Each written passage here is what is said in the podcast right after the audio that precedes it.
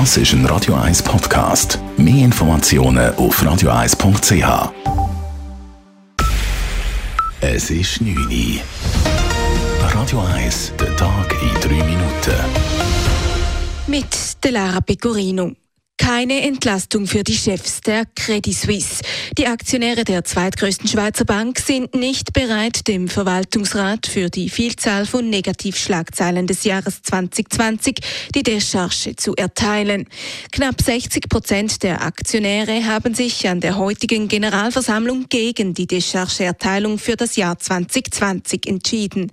Ernsthafte Konsequenzen für die CS-Führung seien aber dennoch nicht zu erwarten, sagt der Chef der Handelszeitung Stefan Barmettler. Das Problem ist das, dass man es müsste können juristisch beweisen, dass man falsche Entscheidungen getroffen hat, dass man vielleicht auch gierig war, weil man auf den Bonus gehofft hat. Aber da dann Kausalität zu herstellen zum Verwaltungsamt ist unglaublich schwierig, würde ganz viel Geld kosten und äh, ist letztlich ein Ding der Unmöglichkeit. An der letzten GV war die Descharge für das Geschäftsjahr 2020 verschoben worden.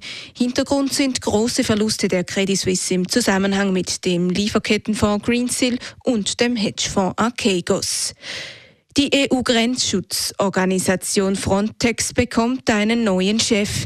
Der Verwaltungsrat hat das Abgangsangebot des Direktors Fabrice Leggeri angenommen.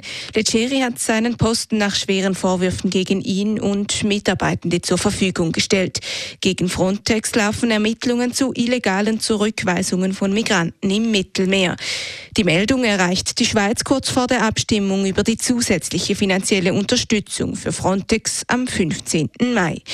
Nun zu zwei Gerichtsurteilen. Tennislegende Boris Becker wurde wegen seinen Vergehen in einem Insolvenzverfahren in London zu über zweieinhalb Jahren Haft verurteilt.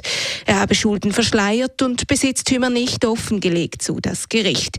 Nach der Hälfte der Haft verläuft die restliche Strafe auf Bewährung. In Winterthur wurden die zwei Beschuldigten in der Wärmering-Affäre verurteilt. Das Bezirksgericht sprach den ehemaligen Direktor und den Finanzchef von Stadtwerk Winterthur schuldig. Sie erhalten bedingte Geldstrafen. Auch der ehemalige Stadtrat Matthias Queller hat in diesem Zusammenhang seinen Posten geräumt.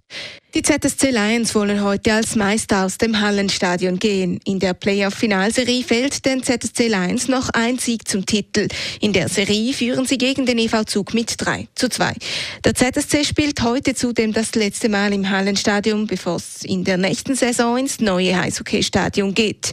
ZSC-Captain Patrick Gehring stellt vor Spielbeginn klar, er möchte die Halle nicht mit einer Niederlage verlassen. Sehr spezieller Match für alle von uns, weil es eben definitiv der letzte in der Halle wird sein und ähm, ich glaube, man muss einfach das ein bisschen in Erinnerung rufen. Ich meine, es ist ein Privileg, was wir machen können, vor allem auch nach letztes Jahr und vorletztes Jahr, was wir da immer für Zeugen müssen durchleben, all von uns. Und ich glaube, man muss sich das ein bisschen äh, Gedanken rufen. Gewinnt der ZSC, gibt es in der Stadt Zürich eine Freinacht. Radio 1 Wetter. In der Nacht gibt es die ersten Regengüsse. Morgen am Samstag ist dann recht wechselnd bewölkt mit Aufhellungen der ersten Tagshälfte. Am Nachmittag und am Abend ziehen dann auch einzelne Gewitter auf. Es kühlt ab. Morgen liegen die Temperaturen bei höchstens 16 Grad. Das war der Tag in drei Minuten. Das ist ein Radio 1 Podcast. Mehr Informationen auf radio1.ch.